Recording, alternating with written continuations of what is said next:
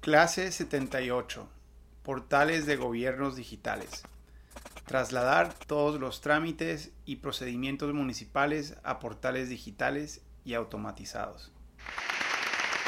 Hola, pues continuamos con ahora sí el último capítulo del diplomado eh, y bueno, para los que están empezando con este curso eh, ahora de ciudad transparente. Y el tema de ciudad transparente eh, va a estar muy vinculado al tema de cogobernanza. Y pues vamos a empezar hoy con esto de los portales digitales, pero primero quiero platicar un poco sobre a qué nos referimos, a este concepto de ciudad transparente. Y creo que lo, lo interesante al pensar de ciudades inteligentes, lo que muchos imaginan, es justo lo que ese capítulo de ciudad transparente eh, aborda. Entonces, en ese sentido, pues vamos a ver muchas herramientas digitales y tecnológicas, pero también de institucionales, de estructura, de cómo podemos rediseñar la relación entre el gobierno y la ciudadanía para generar mejores servicios públicos, para generar mucha mayor confianza eh, y mayor prosperidad, pero fortaleciendo eh, las instituciones y el gobierno sobre todo. Eh, entonces vamos a entrar a detalles de cómo repensar esa, ese diseño institucional para generar una mucho mejor ciudad y un mucho mejor gobierno. entonces, cuando hablamos de ciudad transparente, algunos eh, elementos que, tenemos que entender. Primero, estamos hablando de acceso a la información. Eh, estamos hablando también de, simplificar trámites, o sea, de que todo el proceso de gestiones, incluso de, permisos, de trámites, de pagos, que todo eso sea mucho más sencillo de navegar. Eso es parte de, una ciudad transparente. Eh, el tema de autofinanciamiento de infraestructura y de servicios públicos. Entonces, el rediseñar la manera en que, en que el dinero eh, se maneja y cómo se paga y cómo eh, cada ciudadano pues cubre lo que le corresponde, pero dentro de un sistema mucho más inteligente. Va a ser parte fundamental de este concepto de una ciudad transparente. Eh, es no nomás transparentar la información, sino transparentar de dónde viene el dinero y cómo se gasta el dinero. Entonces eso implica no nomás abrir la información para que todo el mundo lo sepa, sino que rediseñarla para que quede mucho más blindada de mal manejo y de, de mal gasto. El tema de sistemas de convivencia y de paz, o sea, para mantener una ciudad en armonía, a pesar de esa complejidad de gustos, de preferencias, de, ideas, pues no es nada fácil. Entonces, eh, eh, los, los mecanismos de transparencia nos van a facilitar, entender, ayudar a entendernos mejor eh, entre vecinos, entre industrias, entre generaciones, para que quede mucho más claro cómo debe evolucionar una ciudad sin, sin eh, dejar a nadie atrás de cierta manera, pero también sin bloquear el progreso y la innovación e incluso ideas locas, pero todo dentro de una estructura eh, y un sistema pues tolerable, ¿no? Eso va a ser parte de este concepto de ciudad, transparente. Eh, temas de gobernanza, que ya decíamos ahorita, y aquí nos referimos a cómo, cómo se manejan las instituciones, cómo se maneja el gobierno y cómo garantizamos continuidad, o sea, y cómo garantizamos profesionalismo, o sea, para, para eh, quitar un poco de las tentaciones de manejo político y de, y de la visión de corto plazo de muchos proyectos y de muchas instituciones y poder, poder instalar muchos de los mecanismos que hemos venido platicando sobre el mejor manejo de, servicios públicos, el mejor manejo eh, con una visión empresarial de proyectos e infraestructura de todo tipo eh, y con una visión mucho más eh, eficiente y de largo plazo y con empleados y técnicos mucho más profesionales que podamos seguir reclutando para poder profesionalizar aún más estas instituciones. Entonces todo ese proceso es a lo que me voy a referir como gobernanza, pero aquí nos vamos un paso más allá al tema de la cogobernanza y ese posiblemente sea el objetivo final de casi todo este mundo de ciudades inteligentes, de ciudades del futuro, de buen gobierno, de, del diplomado y de los cursos. Si podemos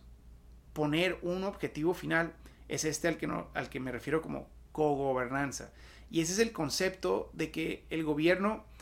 y el diseño institucional y el sistema en el que vivimos debe ser uno que empodere a las comunidades y empodere a los individuos en la medida de lo posible para que cada quien al final del día sea el protagonista de su propio desarrollo y de su propia vida, para que sean ellos como grupo, como, como comunidad, como barrio, que sean ellos los protagonistas para resolver todas esas problemáticas y dificultades que históricamente solo podían resolver los gobernantes por la manera en que estaba diseñado el mundo y, el gobierno eh, y la economía y la tecnología. Pero hoy estamos en una situación única en la historia del mundo donde ahora por fin tenemos la manera de casi todas esas necesidades de servicios, de infraestructura, eh, de, de conflictos vecinales y de mucho más, tenemos la manera de poder resolverlo desde lo local y más allá de lo local, desde lo barrial, para que las comunidades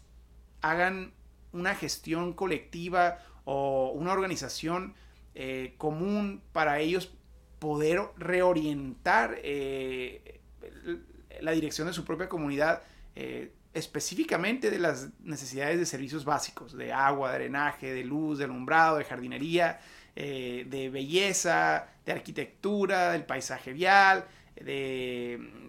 resiliencia y la resistencia contra el cambio climático y contra fenómenos naturales de todo tipo. O sea, todo eso, uno de los objetivos que queremos plantear y vamos a verlo mucho en Ciudad Transparente, es el ver que es posible, que no tiene que ser el alcalde el que resuelva todo, no tiene que ser el funcionario el que resuelva todo, pero tenemos que crear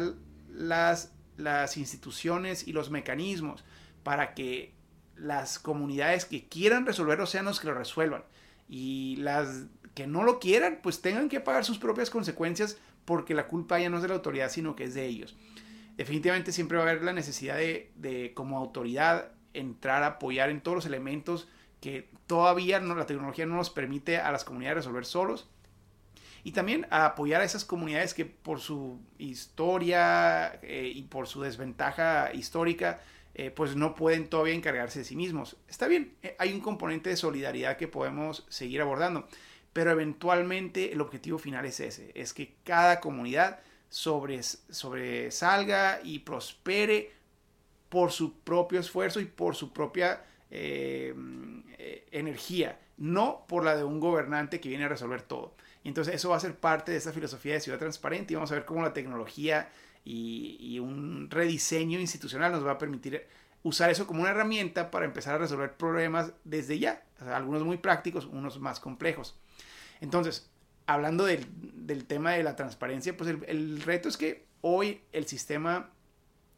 eh, tiende a hacer lo opuesto en, muchas ciudades todavía, eh, o en algunas dependencias dentro de la ciudad. El tema que la información sigue siendo opaca y, parte de ello es que puede exponer muchos abusos de poder eh, o, de corrupción incluso, ¿no? Entonces, por ello, pues mucha de la información, eh, más allá de, todo lo que platicamos aquí específicamente del acceso a la información, pues es algo que se le, se le puede sentir como una amenaza a los gobiernos que, que traen vicios todavía que no han podido sacar y que pues sobre todo si traen intenciones negativas, eh, esto les puede quitar esa, esa oportunidad de corrupción sobre todo. El, tema de que le quita la arbitrariedad a las decisiones, al, abrir la, información o, al transparentar los procesos y los trámites, pues le estamos quitando una herramienta de poder muy importante que muchos soñaban con lograr al meterse a la política. Ese es parte del problema. Sea, al transparentar con muchos de los herramientas que vamos a ver el proceso y la información, pues entonces se acaba el negocio, se acaba eh, el prestigio incluso que muchos funcionarios veían de, esas posiciones de, de, autoridad o de donde se toman las decisiones, pues el poder que eso le le generaba antes donde podían decidir de manera arbitraria a quién sí darle un permiso, a quién darle la información. Esto era poder y ese poder les significaba pues eh, invitaciones a cenar, invitaciones a todo tipo de eventos para poder quedar bien con esas personas. Y aquí ni siquiera estamos hablando de corrupción, simplemente era un modo de, de, de estilo de vida, de prestigio, de poder, que es lo que motivaba a muchas personas a entrar a, a gobierno. Entonces, esta visión de una ciudad transparente, pues mata ese incentivo, porque ahora ya no hay mucho que un funcionario puede hacer por un empresario, por una industria, eh, encima de las de su competencia o de las del resto de la sociedad, porque ahora todos, dentro de un modelo de ciudad transparente, todos van a tener un acceso igual, equitativo a la información y a los permisos y a los procesos. Entonces, eh, pues el, funcionario se convierte simplemente un comunicador, un facilitador, pero, pero mm, para todos, no para unos cuantos, ¿no? El tema de, que ahora la, información es confusa, o sea, cuando sí nos terminan abriendo eh, acceso a la información, vemos que, que está desagregada y está casi imposible de entender, cuando menos para un ciudadano común y corriente. En ocasiones algunas instituciones pueden entrar a, analizarla, pero realmente la información está tan,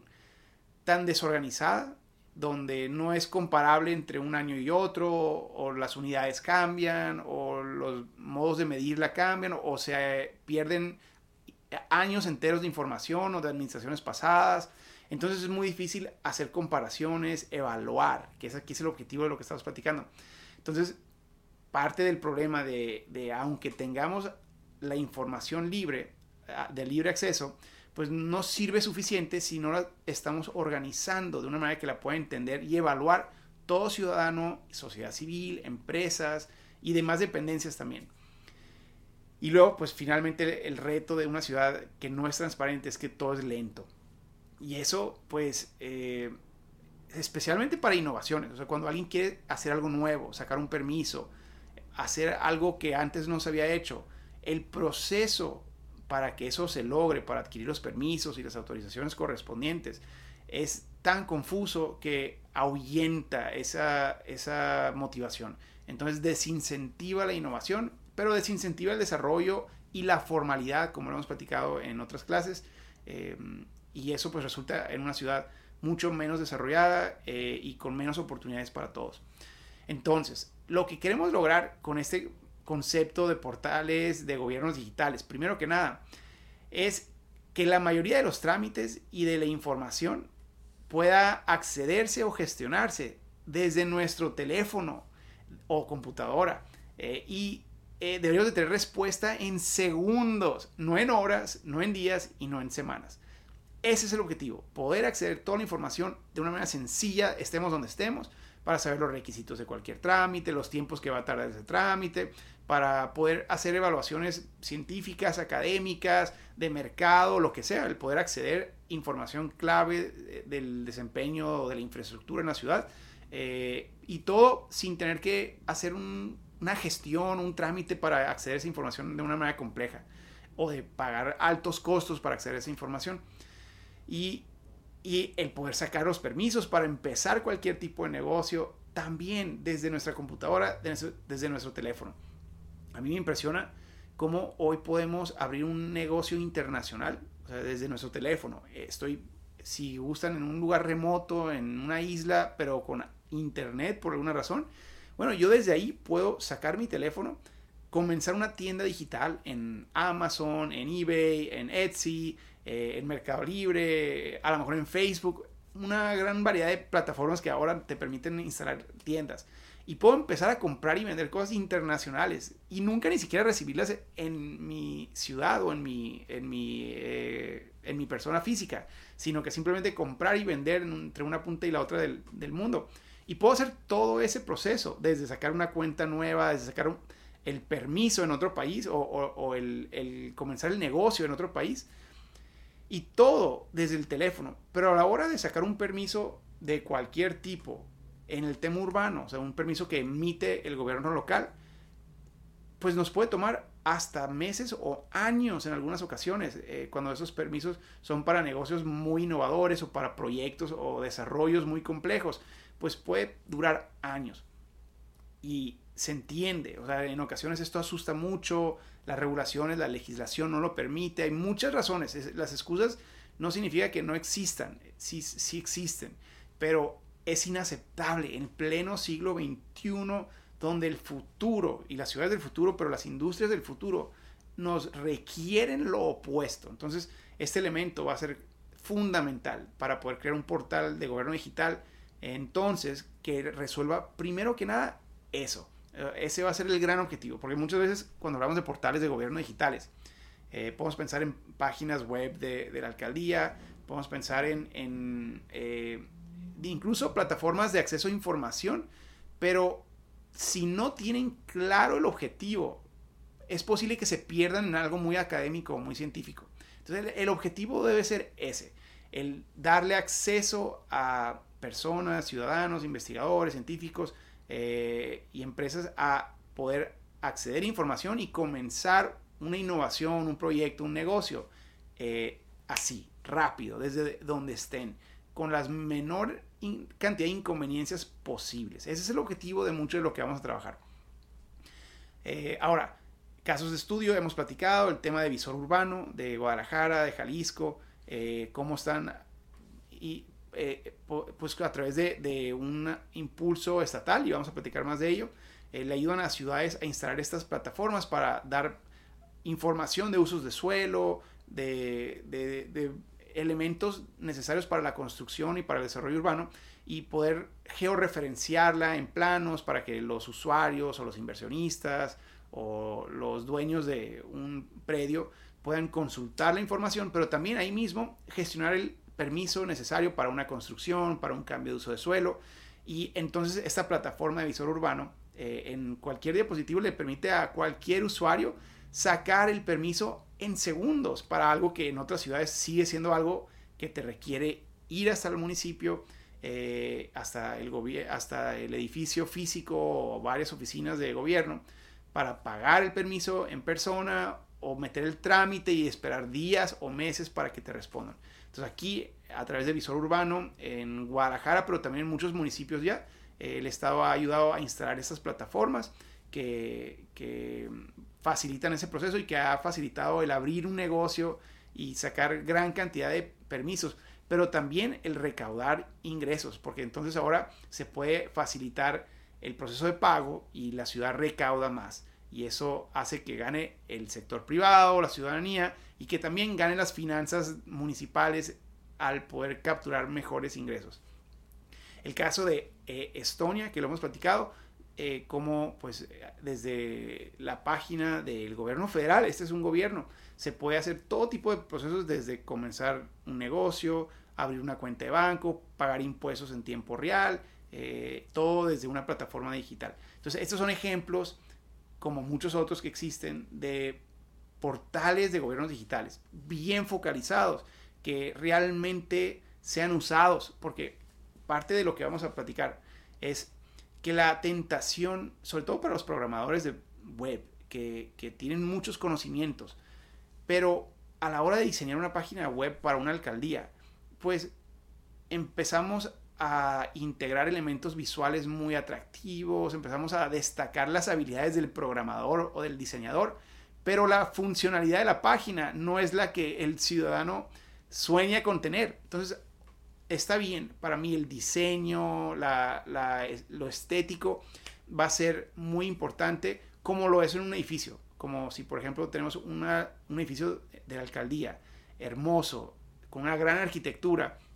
pues eso le da identidad a la ciudad y eso aporta de manera positiva. Pero si al entrar a ese edificio, de ese, de ese palacio municipal, un ciudadano en busca de un trámite, digamos, cuando no existía el Internet, que tenía que ser presencial, bueno, si ese ciudadano al entrar a este edificio hermoso, no sabe ni por dónde empezar con el trámite, ni a qué oficina va, ni cuál es la oficina donde se eh, hace el pago de su impuesto predial o de su eh, permiso, o dónde se consigue el acta de nacimiento, cualquier gestión que el ciudadano está ahí para hacer. Y si dentro de este edificio hay laberintos que te mandan para, para el mismo trámite a varias oficinas que en el camino se pierden o que no sirven los elevadores.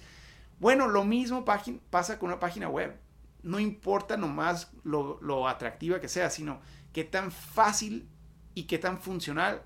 es para el que la quiere navegar. Cómo resulta la experiencia del que la visita, porque es también una visita. Entonces todo eso va a ser parte del diseño de, una, de un portal digital eh, atractivo. Y no nomás para la alcaldía, sino en, en, ocasiones muchos de ustedes puede que estén en un departamento específico del gobierno y que pues probablemente no dependa de ustedes la página web de todo el gobierno municipal, pero en ocasiones sí pueden o tienen una página específica para los servicios que ustedes brindan. Entonces aquí los mismos elementos eh, entran en juego. Eventualmente, pues si se puede unificar todos los procesos en una sola plataforma, ese es el objetivo al que tenemos que aspirar. Pero por lo pronto, que las, los portales web de sus dependencias sean lo más funcionales y lo más fácil de navegar y con los menores pasos posibles para que la experiencia del, del ciudadano que se está animando a hacer una gestión sea lo más disfrutable posible. Ahora, ¿por dónde empezamos con todo esto? Bueno, para que se pueda digitalizar un gobierno. O sea, es un proceso de digitalización muy complejo. No nomás es programar una página web. De hecho, no sirve de nada tener la página web si el proceso institucional no se ha rediseñado para conectarse de una manera ah, eh, congruente con esa página web. Entonces, lo primero que se tiene que hacer es crear las instituciones eh, que van a diseñar y rediseñar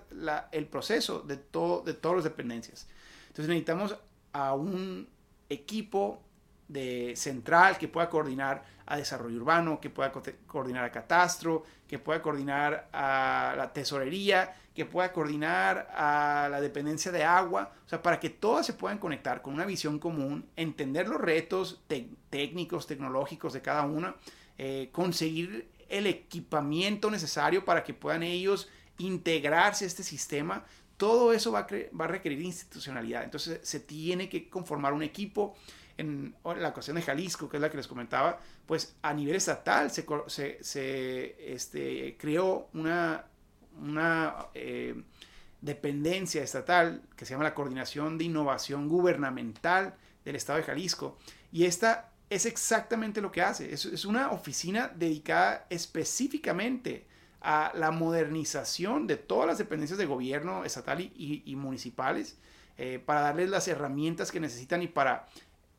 para acompañarlos en el proceso, para capacitarlos y sobre todo, y es la parte clave, para asegurar continuidad entre una administración y la que sigue. O sea, que todo el conocimiento, que todas las plataformas tecnológicas, que toda la tecnología no se pierda con el cambio que se hace de personal en cada tres años o cada cuatro años, dependiendo del país, ¿no?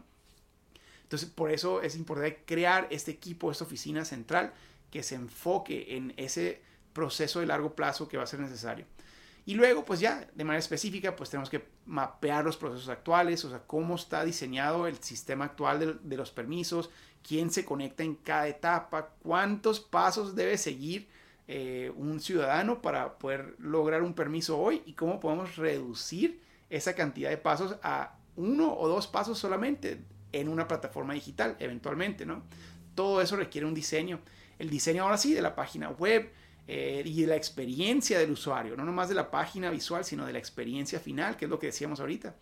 Eh, y eso pues en ocasiones empieza con ventanillas únicas, o sea, la creación de una ventanilla única, aunque no sea digital, aunque sea física primero y eventualmente también virtual y a lo mejor y un tipo de sistema híbrido, sobre todo en sociedades donde todavía no todos tienen acceso a Internet, el poder tener kioscos presenciales, pero, eh, pero también en el mismo sistema, en la alcaldía, pero en kiosco o computadora, o hacerlo desde el hogar, en una plataforma virtual. Ambos con sistemas de apoyo o de soporte técnico, o sea, ya sea en persona, cuando alguien no sabe usar una computadora, aunque esté en la alcaldía, pues tener como en los aeropuertos ahora cuando eh, llegamos y nos registramos solos, pero está una aeromoza o alguien de la aerolínea eh, ayudándonos con cualquier duda, nos quitan el, pasaporte y lo, lo, ponen ellas cuando vamos muy lento. O sea, lo mismo, así los bancos también están haciendo algo similar para poder agilizar el trámite eh, de las personas. Pues lo mismo tenemos que hacer en una ciudad. ahora, desde, si lo estamos haciendo desde nuestro hogar, el tener ventanitas de chat, de soporte que nos orienten en caso de que no entendamos lo que nos está pidiendo o que nuestro tipo de gestión no corresponda porque es una innovación que no responde a, las opciones que nos dan. Todo eso que se pueda resolver en chat desde tu hogar, desde tu oficina. Eso también se tiene que diseñar. Bueno, en fin, todo esto es parte del proceso de la creación de un gobierno digital. Al final creo que una de las mejores recomendaciones es poder empezar con un plan de negocios, porque el diseñar un gobierno digital y el crear toda esa nueva institucionalidad y tecnología puede sentirse como una energía o un, un, gasto de energía importante y también financiero. Por eso es importante que este equipo que se conforme empiece con un plan de negocios para demostrarle a la sociedad, a las autoridades, al alcalde, cómo esto va a terminar generando mucha mayor prosperidad para el sector privado, para la ciudadanía, pero también para las finanzas públicas. O sea, esto nos va a facilitar el, el, cobrar mejor y con menor costo ese proceso para mejorar las finanzas municipales eh, a, través de este portal digital.